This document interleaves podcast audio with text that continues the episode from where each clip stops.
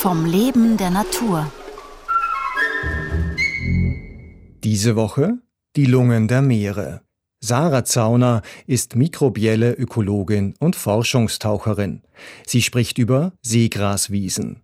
Heute eine perfekte Symbiose.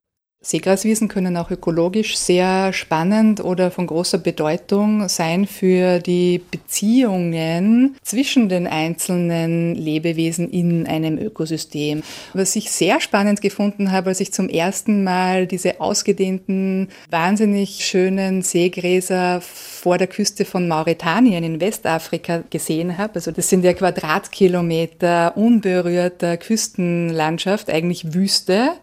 Und direkt an die Wüste anschließend sind dann diese Seegraswiesen, die zweimal täglich wirklich trocken fallen, Ebbe und Flut. Und was noch viel spannender ist, ist, dass diese großen Lebensräume ein riesengroßes Rückzugs- oder Überwinterungsgebiet für Vögel sind. Die kommen alle aus dem Norden.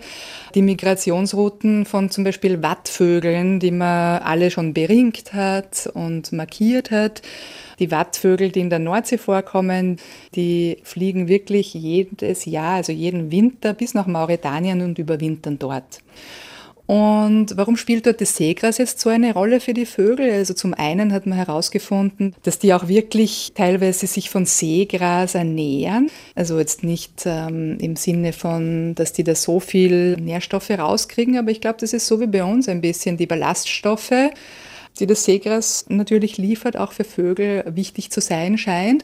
Aber das Seegras, dadurch, dass die so viele Fische und Muscheln und Kleinlebewesen und Schnecken beheimaten und das zweimal am Tag trocken fällt, ist das ein wahnsinnig toller Jagd Grund. Und man muss sich das wirklich vorstellen, dass da Millionen von Vögeln, also Flamingos, Wattvögel, alle möglichen, also ich bin kein Vogelexperte, aber es ist einfach schön anzuschauen, was sich da jedes Jahr tummelt und was sich da trifft. Und Nahrungsgrundlage von zum Beispiel diesen kleinen Wattvögeln, diesen Red Knots, wie man auf Englisch sagt, sind Mondmuscheln und auch andere Muscheln aus anderen Familien. Aber die Mondmuscheln sind deswegen so interessant für die Vögel, weil sie einfach so eine dünne Schale haben und der Energiewert extrem hoch für die Vögel ist. Und die haben auch nicht so einen großen Schnabel, damit sie größere Muscheln knacken können. Das heißt, sie sind sehr angepasst an diesen Lebensraum und sehr angewiesen darauf, dass in diesem Seegras-Sediment in relativ geringer Tiefe eigentlich, also wir reden da wirklich maximal von fünf bis zehn zehn Zentimetern wirklich viele kleine Mondmuscheln sitzen, die sie rauspicken können. Und das ist aber nicht das Ende der Geschichte, weil wie wir mittlerweile wissen, und ich habe dazu auch jetzt einige Jahre Forschung an der Universität Wien betrieben, ist, dass diese Mondmuscheln mit schwefeloxidierenden Bakterien zusammenleben und diese Bakterien, die leben in ihren Kiemen und schnappen sich sozusagen diesen Schwefelwasserstoff, der ja in diesen Sedimenten in hohen Konzentrationen vorrätig ist, durch dieses ständige Absterben von Seegras, durch ständige Absterben von irgendwelchen Tieren. Also das ist dann so ein stinkiger Gatsch eigentlich fast schon. Und das ist dieser Schwefelwasserstoff dieser eigentlich sehr giftige für die meisten Lebewesen.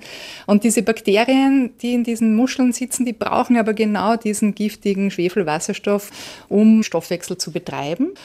Und durch ihren Stoffwechsel erzeugen sie Energie, also Kohlenstoff, der wiederum an die Muschel geht. So ernährt sich diese Muschel hauptsächlich. So hilft die Muschel dem Seegras, indem sie den toxischen Schwefelwasserstoff reduziert was gut für das Seegras ist. Und andererseits ist die Muschel aber auch Lebensgrundlage für diese Wattvögel. Und ich finde das immer sehr schön, wenn man irgendwie diese ökologische Relevanz oder diese Wichtigkeit von jetzt einer Lebensgruppe oder von einem Organismus zum Beispiel festmachen kann. Sie haben wirklich einen Effekt auf den gesamten Lebensraum. Morgen um 5 vor 9 starke Gefährdung.